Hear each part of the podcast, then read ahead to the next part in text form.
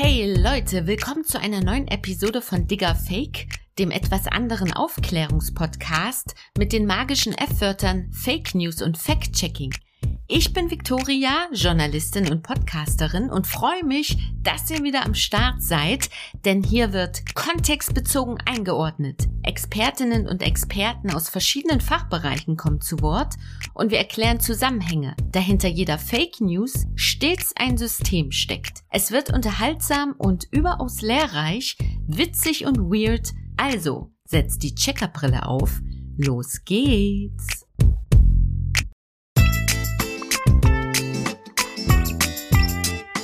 Digga Fake.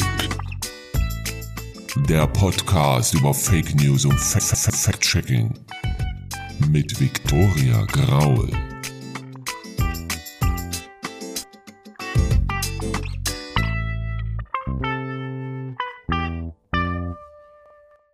Der Frühling ist da, Leute.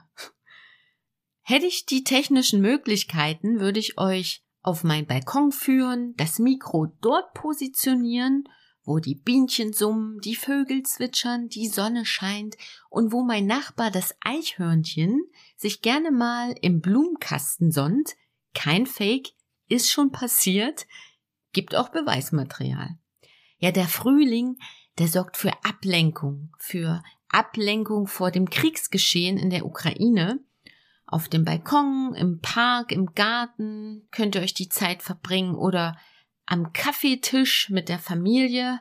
Ja, manchmal kommt man bei solchen Gesprächen aber wieder zurück auf das Kriegsthema. Krieg und Leid, das sind halt Themen, die uns belasten.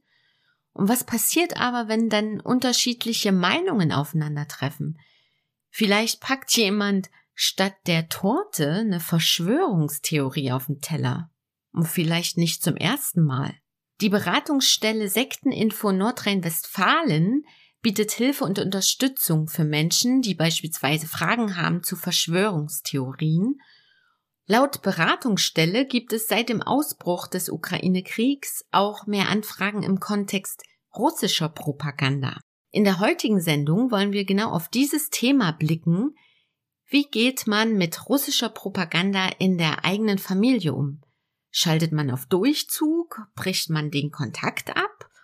Dazu habe ich mit dem Musiker Alexei Poti aus Chemnitz gesprochen.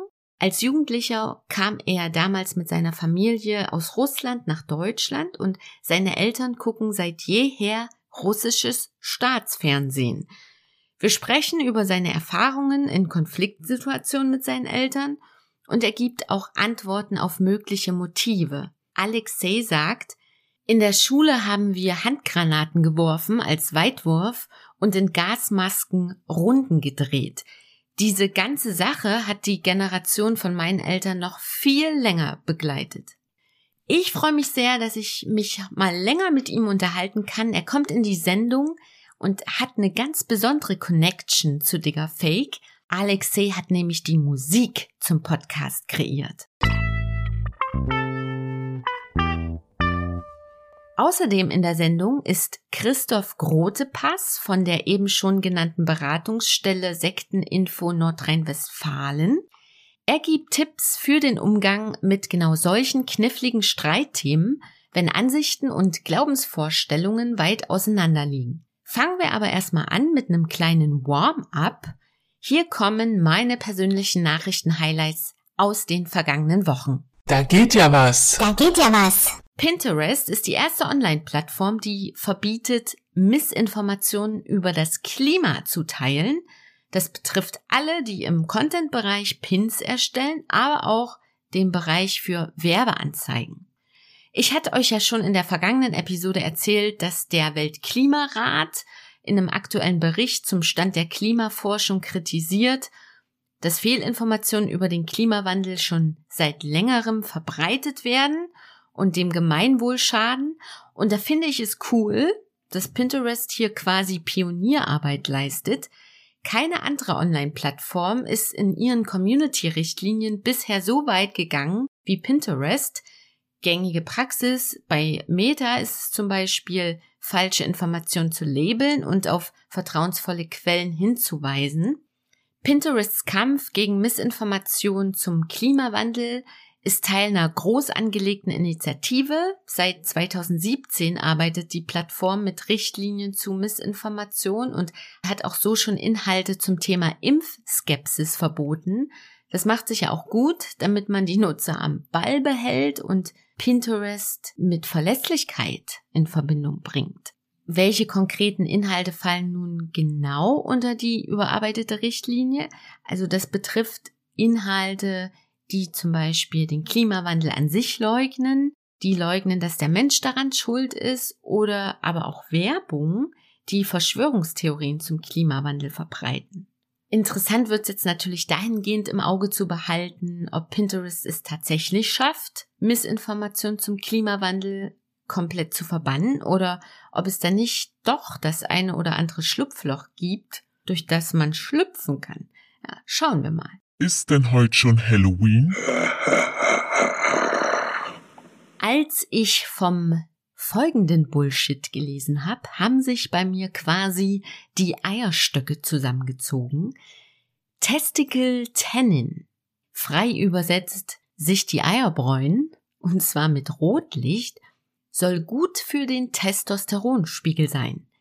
Diese Behauptung hat Tucker Carlson, das ist ein bekannter US-Moderator und Unterstützer von Donald Trump, in einer neuen Doku verbreitet, die da heißt The End of Man. Und da geht's um Maskulinität in den USA. Testicle Tannin können wir zu den Pseudowissenschaften zählen, also zu Behauptungen, die vorgeben, wissenschaftlich fundiert zu sein, aber wissenschaftliche Ansprüche gar nicht erfüllen. So ist nämlich Rotlicht schädlich für die Spermaproduktion, wenn man das mal genauer recherchiert. Und Spermienzahl und Testosteronspiegel sind nicht dasselbe. Klar, es gibt Leute, die leisten Aufklärungsarbeit und das ist auch super wichtig, aber auf der anderen Seite gibt's eben auch Leute, die verbreiten diesen Bullshit, weil sie das super lustig finden. Und welche Ausmaße das nehmen kann, das sehen wir auf Twitter. Da lief diese Debatte um Testicle Tennen zeitweise richtig scharf und auf diese Weise verbreitete sich eben auch medizinische Fehlinformation. Wie krass gefährlich medizinische Fehlinformationen sind, können wir uns einfach verdeutlichen, indem wir uns die Todesanzeigen anschauen. Es gibt immer noch Menschen in den USA, auch wenn das schon längst gefact-checkt wurde und als Pseudoscience entlarvt wurde, es gibt immer noch Menschen, die trinken Desinfektionsmittel, weil sie glauben, dass das vor dem Coronavirus schützt. Der Faktencheck des Monats. In diesem Fall ist es die Recherche des Monats und die liefert die Anti-Defamation League, kurz ADL, das ist eine US-amerikanische Organisation, die gegen Hass kämpft und vorrangig gegen Antisemitismus. In einem längeren Artikel hat die Organisation einen Mann enttarnt, der die sogenannte Biolab-Verschwörungstheorie im Ukraine-Krieg wieder populär gemacht hat. Kurz zum Hintergrund, die Biolab-Verschwörungstheorie ist schon seit einigen Jahren im Umlauf. Sie ist Teil russischer Propaganda und im Grunde geht es darum, dass behauptet wird, dass US-Unternehmen Biolabore in der Ukraine betreiben, in denen Biowaffen hergestellt werden. Mit dieser Biolab-Verschwörungstheorie hat zum Beispiel auch der russische Außenminister Sergei Lavrov den Ankrieg auf die Ukraine gerechtfertigt. Der ADL-Artikel ist ein gutes Beispiel, um zu zeigen, wer die Akteure hinter Verschwörungstheorien sind und wie sie miteinander vernetzt sind. In unserem Fall handelt es sich um Jacob Creech, ein ehemaliger Restaurantmanager und Veteran der Nationalgarde aus dem US-Bundesstaat Virginia. Und ganz nebenbei ist Creech auch auf Twitter aktiv, beziehungsweise war es, und zwar mit seinem Kanal War Clandestine, das heißt so viel wie Kriegsgeheimnis. Dort hat er am 24. Februar, also am ersten Tag der russischen Invasion, die Biolab Verschwörungstheorie nochmal neu gepusht. Sein Tweet ging laut ADL-Recherchen vor allem in der Verschwörungsszene steil, also zum Beispiel in QAnon-Foren oder auf verschiedenen Telegram-Kanälen. Und infolgedessen wurde der Hashtag US Biolabs zum Trending Hashtag auf Twitter und TikTok. Bleiben wir mal beim Thema Verschwörungstheorien. Trending Hashtag. Unter dem Hashtag One Love hat sich jemand zurück aus der Versenkung gemeldet, der vielleicht sogar einer der erfolgreichsten Verschwörungsideologen der vergangenen Jahre ist. Die Rede ist vom Sänger Xavier Naidu. Auf seinem YouTube-Kanal hat er kürzlich ein dreiminütiges Video gepostet. Darin zeigt er Reue und gesteht Fehler ein. Zitat, ich habe mich von Verschwörungserzählungen geblendet und habe sie nicht genug hinterfragt habe mich zum Teil instrumentalisieren lassen. Krasse Nachricht, finde ich, denn mir ist nicht wirklich ein anderer prominenter Fall eingefallen, bei dem jemand quasi aus der Verschwörungsszene aussteigen will.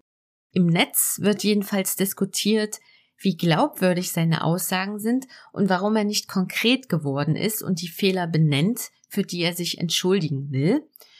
Ich weiß auch nicht recht, was ich mit dem Video anfangen soll. Ich würde mal sagen, abwarten und Tee trinken.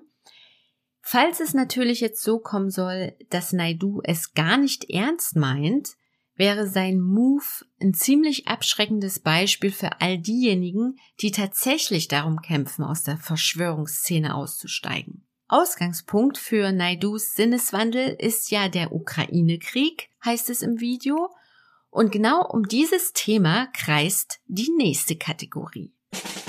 Digga, Fake. Themenschwerpunkt. Ich habe mir diesmal jemanden in den Podcast geladen, der hat eine ganz besondere Beziehung zu Digger Fake, denn er hat die Musik zum Podcast kreiert. Schon allein dafür bin ich ihm unglaublich dankbar. Alexei Poti heißt mein Gast. Er ist Musiker und kommt aus Chemnitz, also von dort wo ich lange Zeit studiert und gearbeitet habe.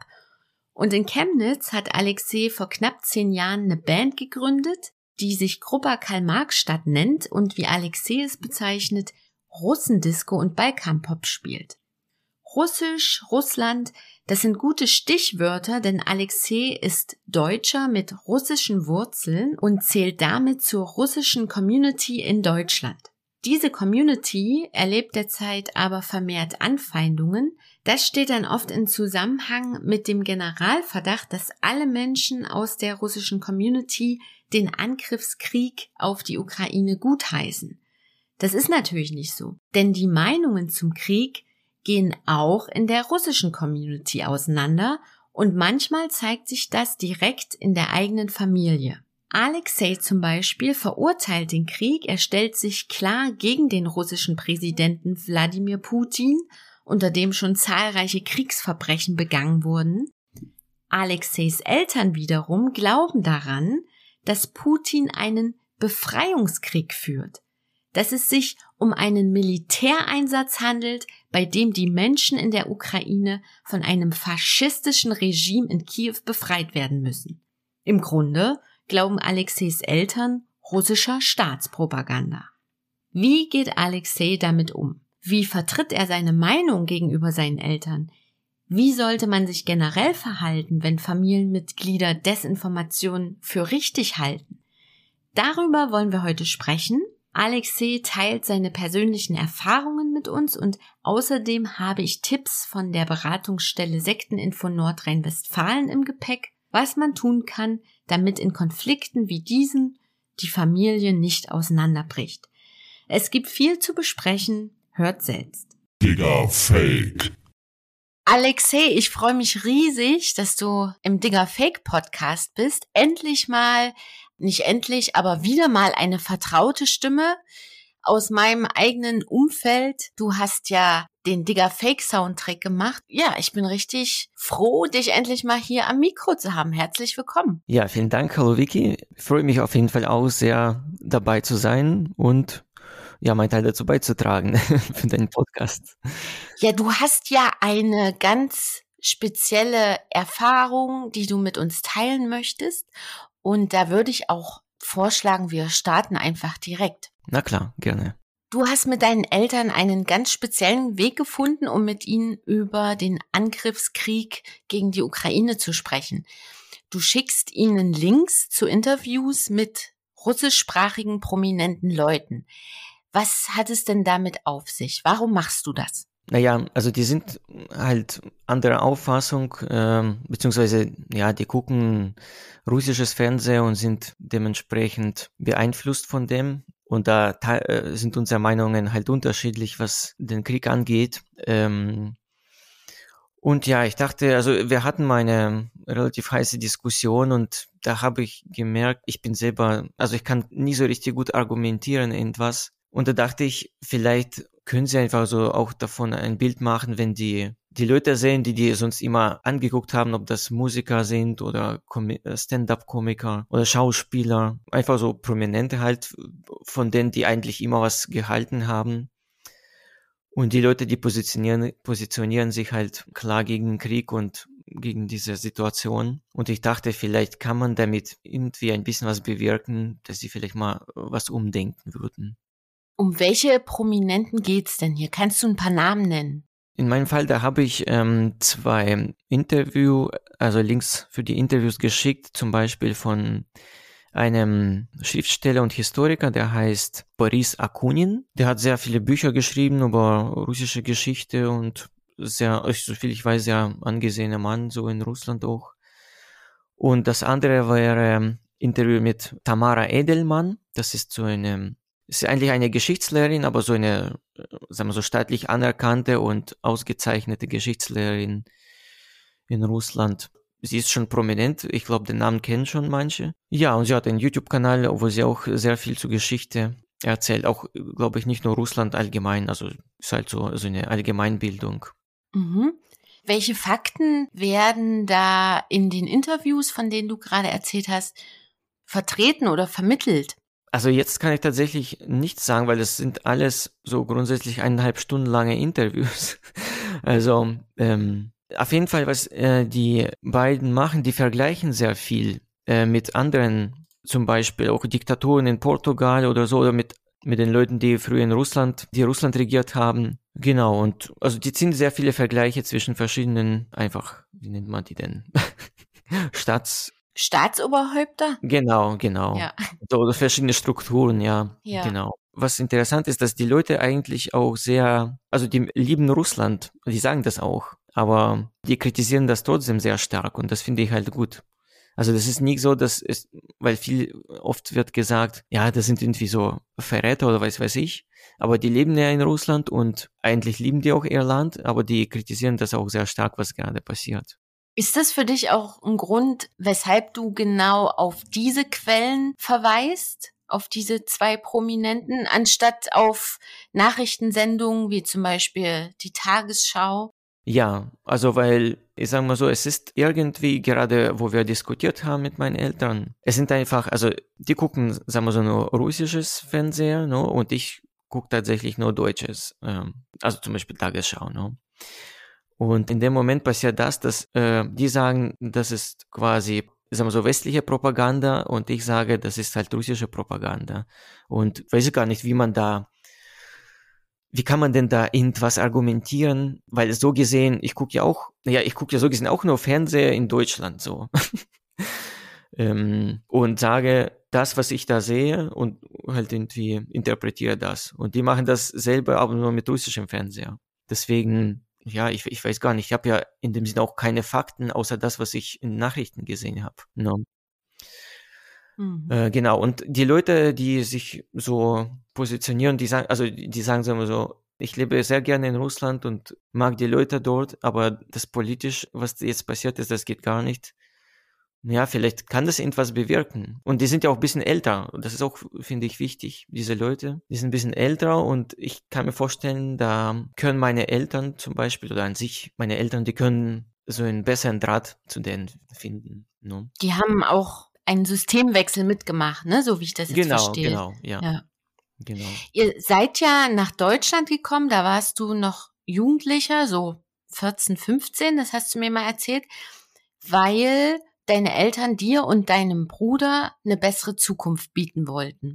Genau, so gesehen, es ist es auch so, ja. Haben die auch so gesagt. Bist du ihnen dankbar dafür, dass Ja. du, dass ihr jetzt hier seid? Ja. Ich bin absolut dankbar. also, ich kann mir tatsächlich nicht vorstellen, wie es wäre, wenn ich, also auch wenn das jetzt so schlimm klingt, aber ich komme ja noch nicht aus St. Petersburg oder Moskau, sondern aus Omsk. Und das ist hinter Uralgebirge, so ein riesen Industriestadt. Und ja, ich, wenn ich zurückblicke, vielleicht als Kind hab, hat man das gar nicht so alles verstanden. Aber wenn ich zurückdenke, wie so die Verhältnisse in der Schule waren, wie, also wie die Schule an sich war, wie die Straßen aussahen, da dachte ich, das ist schon schlimm. Und so viel ich weiß, also ich habe ja manchmal Kontakt mit meinen ehemaligen Mitschülern, die versuchen da alle wegzufahren, soweit es geht. Und ja, also zumindest nach Westen von Russland und wenn es geht auch nach, also ins Ausland natürlich. Mhm. Ja. Meine Anschlussfrage wäre jetzt nämlich auch gewesen, Also, ja. ne? glaubst du, du hättest dieselben Chancen in Russland gehabt, wie du sie hier in Deutschland hast? Dass du Musiker bist, Hm. dass du frei entscheiden kannst, über was du. Ja. Also nee, könnte ich, äh, hätte ich auf jeden Fall nicht. Also als Musiker auf jeden Fall nicht. Ich Mhm. könnte nicht äh, dem nachgehen, was ich nachgehen möchte. Also in meinem Fall Musik machen. Ähm, genau, das hätte nicht geklappt. Deine Eltern, die haben ja schon immer russisches Staatsfernsehen geguckt, hast du mir erzählt. Wie ist denn das hier in Deutschland? Welche Sender sind das und wie empfangt ihr die hier? Ja, also die gucken schon auf jeden Fall halt ersten Kanal, no? also so wie hier der erste, so auch in Russland der erste und das geht, glaube ich, über Satellit. Ich weiß nicht, vielleicht auch über Internet geht das bestimmt ohne Probleme. Also die gucken einfach diese offizielle Nachrichten, was auch alle Leute in Russland gucken. Ist es tatsächlich so, dass sie nur russisches Staatsfernsehen gucken oder gucken sie auch mal deutsches Fernsehen, deutsche Nachrichtensendungen? Hm. Also ich schätze, ich kann natürlich jetzt nicht 100% behaupten, aber ich schätze schon, dass die schon nur russisches Fernsehen gucken. Weil ich, ich wohne jetzt natürlich nicht bei meinen Eltern. Also ich bin mit 24 ausgezogen und bis dahin haben sie auf jeden Fall keine deutsche Programme angeguckt. Hm. Also schätze ich, dass das auch dabei geblieben ist. Wann hast du denn für dich entdeckt, dass das, was da im Fernsehen gezeigt wird, nicht ganz der Wahrheit entspricht? Und äh, wie, wie kam es denn dazu? Erzähl mal ein bisschen was davon. Wie Hm. bist du dann auch damit umgegangen, als du plötzlich gemerkt hast, oh, was die da im russischen Staatsfernsehen berichten, über was die da erzählen, das deckt sich gar nicht so mit dem, was ich in der Schule lerne oder von Freunden höre.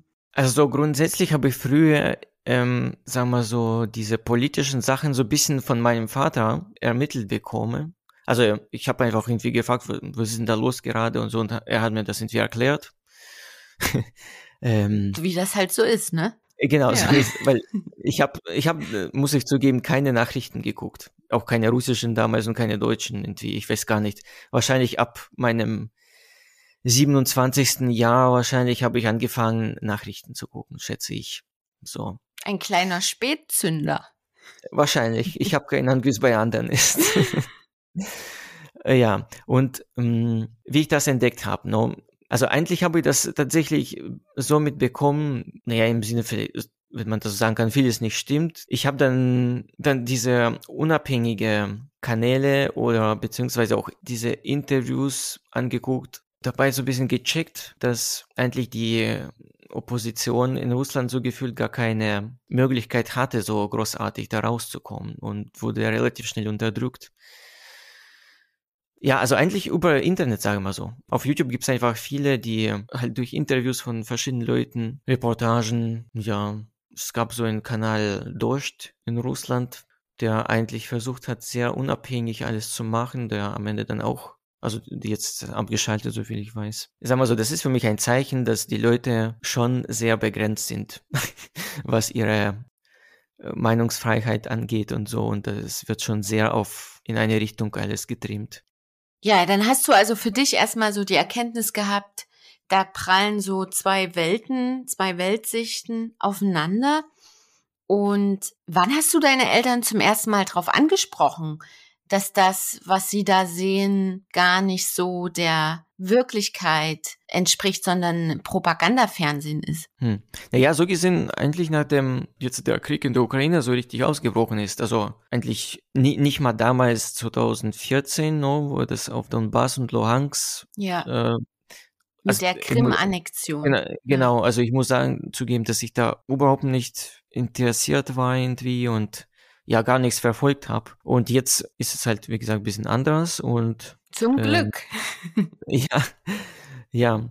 Und ja, so kamen wir irgendwie, ich sag mal so, es kam auch, auch einfach dazu, weil ich habe mich auch ein bisschen engagiert mit Hilfen, wie heißt es, Sachspenden und als Dolmetscher habe ich mal ausgeholfen.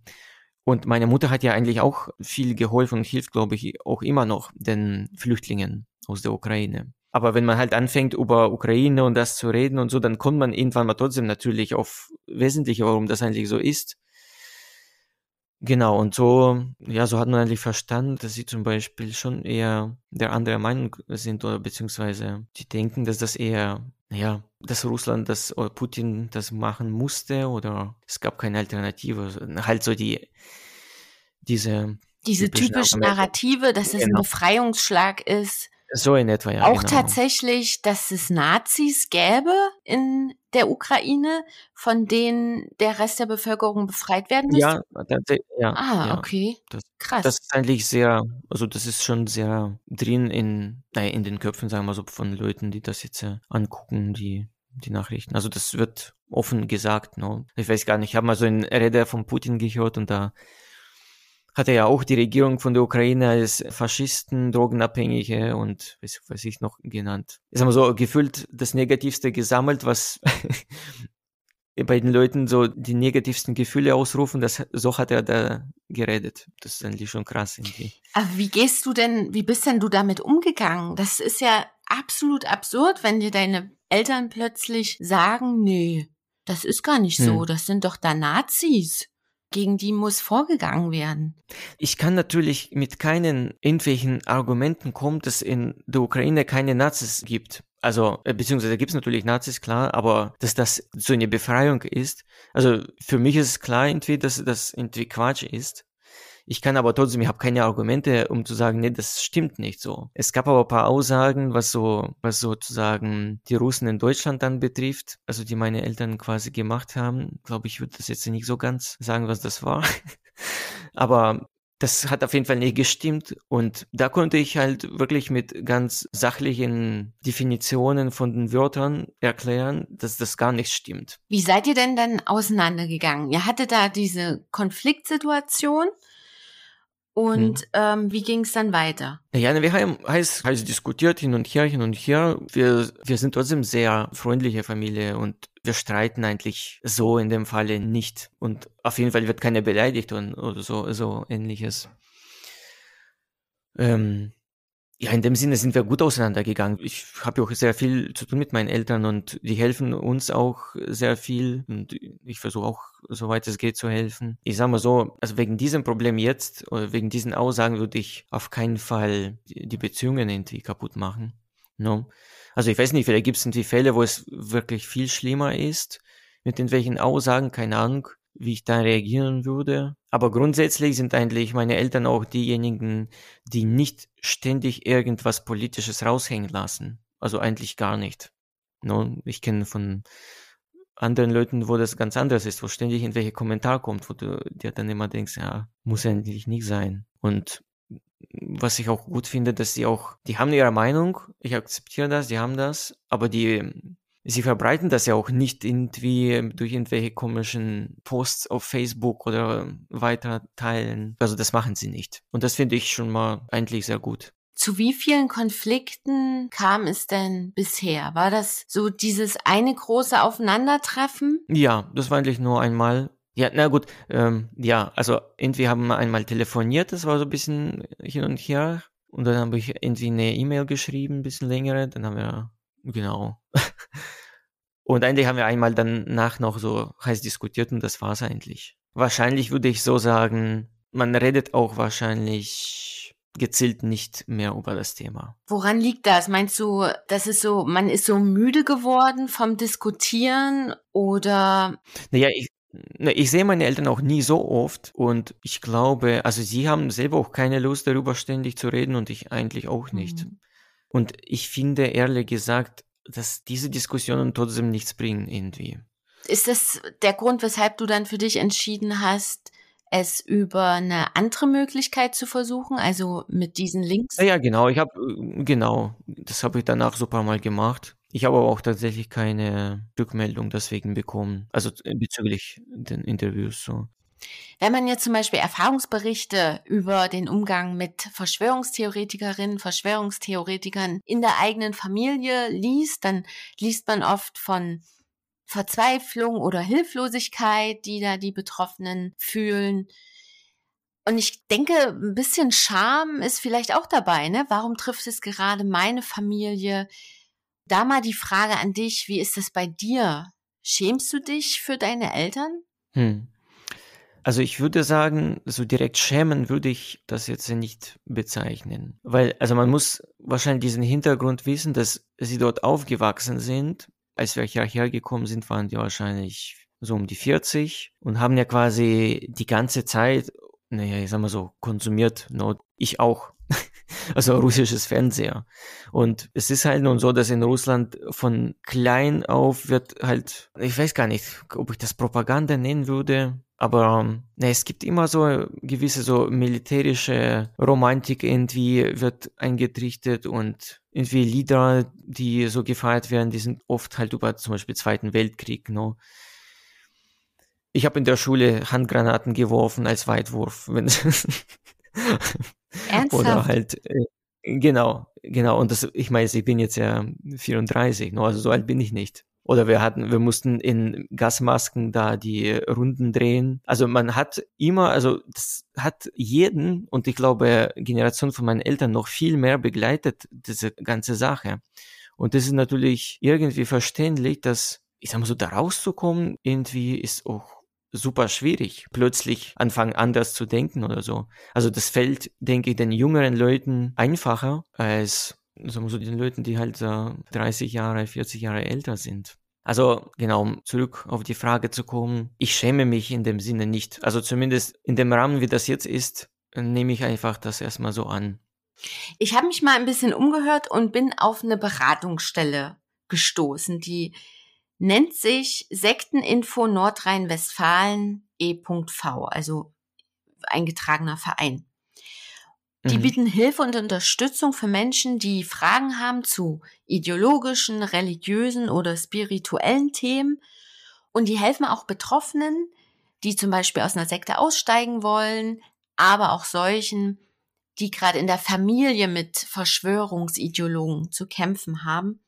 Russische Propaganda, die kann nicht losgelöst von dem ganzen Themenfeld behandelt werden weil ja so eine Art von Desinformation auch geeignet ist, um Menschen in die Irre zu führen. Ich habe mich nun mit Christoph Grotepass unterhalten und er hat ein paar Tipps für uns, wie wir mit unseren Eltern oder mit Familienmitgliedern umgehen können, die eben solche Propaganda glauben. Wichtig ist es vor allen Dingen erstmal den Respekt voreinander nicht zu verlieren. Das ist sehr schwer, wenn man aus dem Mund von jemandem in der Familie oder von einem Freund scheinbar unglaubliche Dinge hört. Etwa eine komische Positionierung jetzt beim Krieg Russlands gegen die Ukraine, dass dort etwa Partei ergriffen wird für den Aggressor Russland. Das ist so unvorstellbar, dass es sehr, sehr schwer fällt, da ruhig zu bleiben und erstmal tief durchzuatmen. Das ist das, was wir aber tatsächlich empfehlen würden die Aussagen unabhängig von der Person und den Respekt vor der Person zu sehen. Dass man da dann vielleicht sogar lieber erstmal den Raum verlässt und durchatmet und dann nochmal nachfragt, was er denn meint, woher die Info ist, solche Dinge.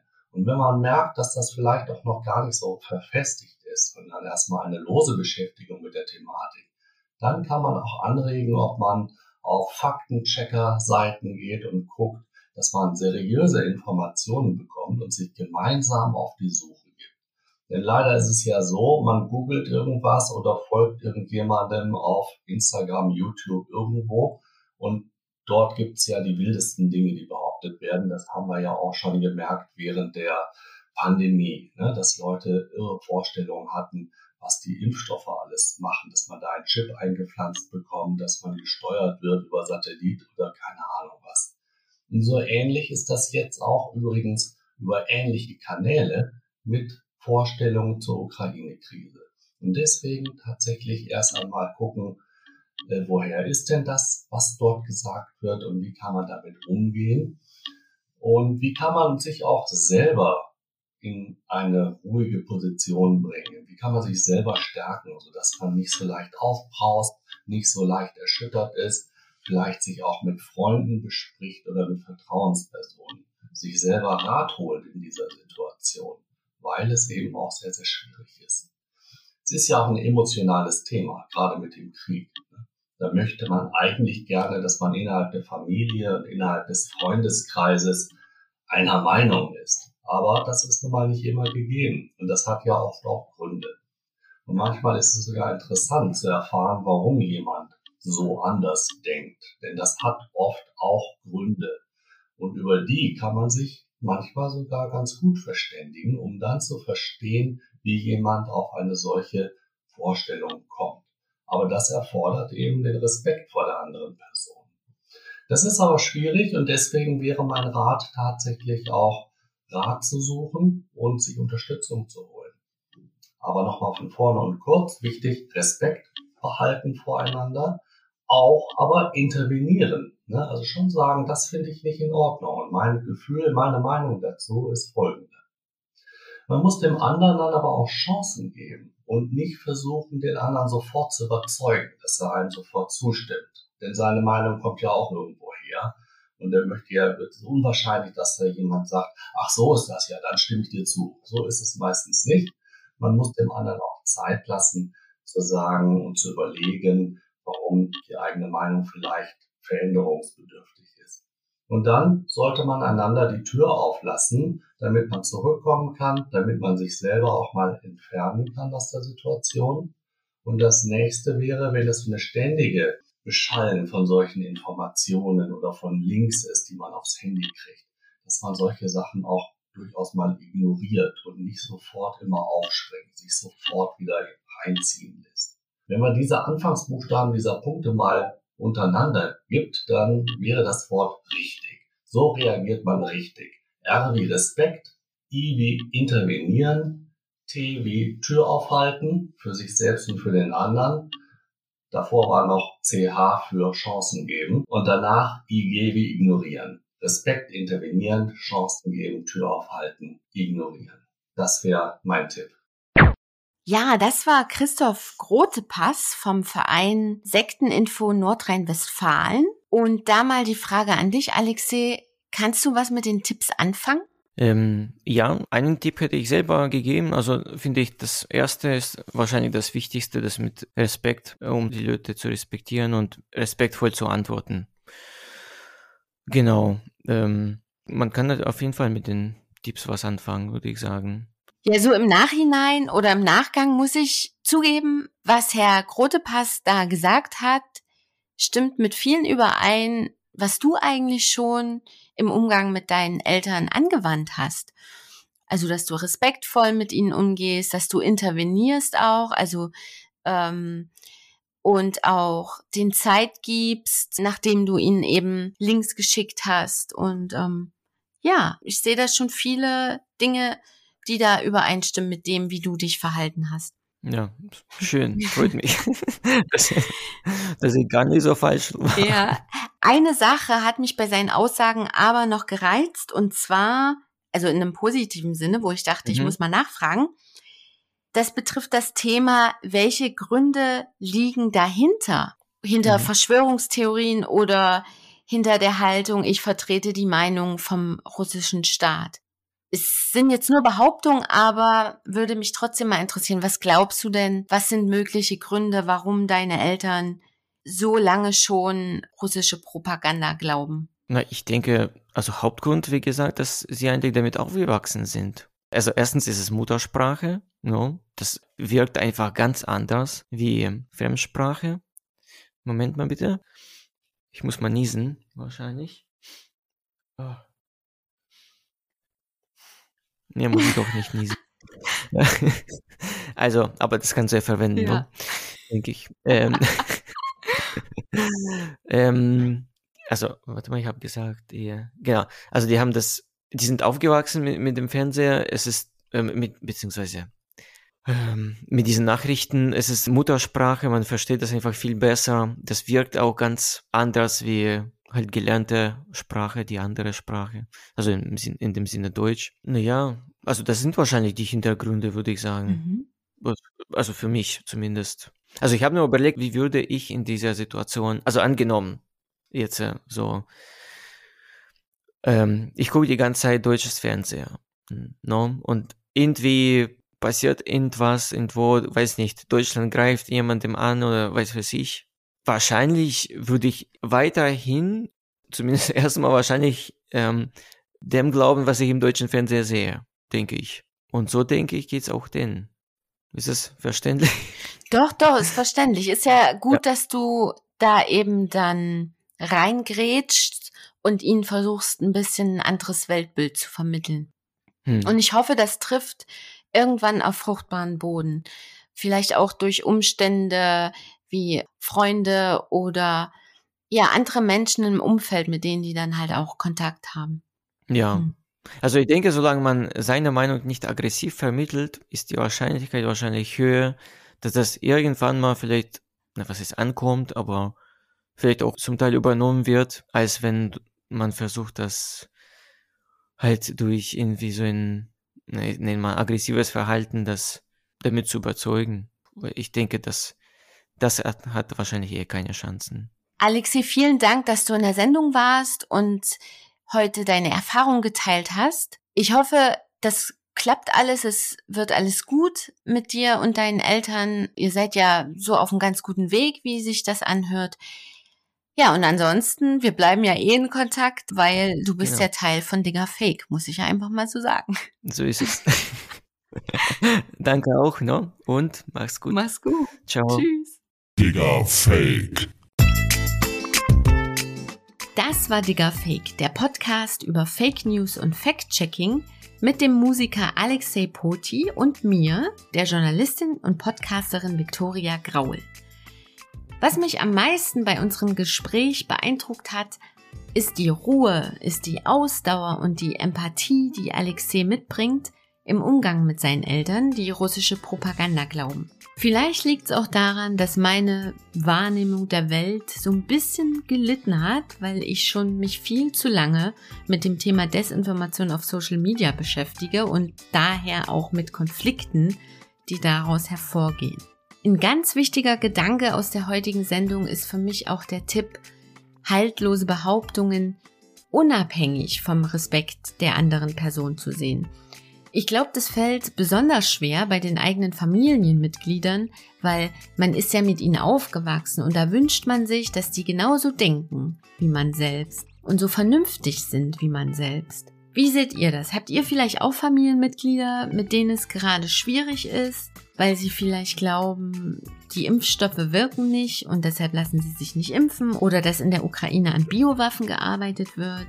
Ja, wenn ihr wollt, schreibt mir doch gerne mal über eure Erfahrungen. Wenn euch diese Folge gefallen hat, dann wäre ich mega happy, wenn ihr mir auf Spotify, Apple oder wo auch immer ihr gerade seid, eine Bewertung abgebt und einen netten Kommentar hinterlasst, weil so wird Digger Fake sichtbarer. Und bevor ihr heute die Checkerbrille absetzt, klickt in die Show Notes für die Quellenangaben und weiteren Lesestoff. Bonusmaterial zur Sendung gibt's wie üblich auf Instagram. Leute, vielen Dank fürs Zuhören. Bleibt neugierig, bleibt sachbezogen und macht's gut. Bis ganz, ganz bald. Ciao.